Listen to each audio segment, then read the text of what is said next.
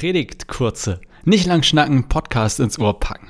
Predigten von mir, Pastor Jonas Göbel, in einer einminütigen Zusammenfassung. Die Predigt basiert auf einem Text aus dem Neuen Testament, 1. Korinther 14, 1 bis 12 und behandelt ähm, als Thema das, den Gottesdienst.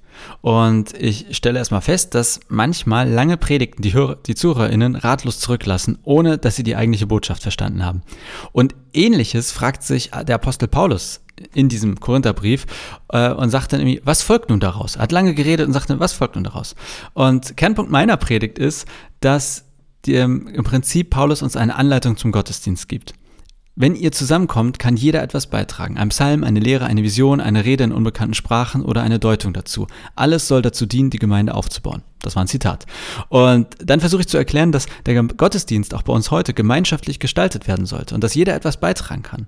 Ich nenne ein paar Beispiele wie Psalm, Lehren, Visionen, Reden in unbekannten Sprachen und so weiter. Ziel des Gottesdienstes ist es, dass die Gemeinde erbaut, aufgebaut, gestärkt wird, sowohl im Glauben als auch im Alltag. Und deshalb schlage ich vor, dass jeder und jeder sich aktiv einbringen und seine Ideen teilen sollte. Das kann aber auch eine Herausforderung sein, gerade wenn es darum geht, Raum für Eingebung von Gott zu schaffen. Ähm, also wenn es um so ein paar Dinge gibt, die vielleicht uns etwas unnatürlich vorkommen.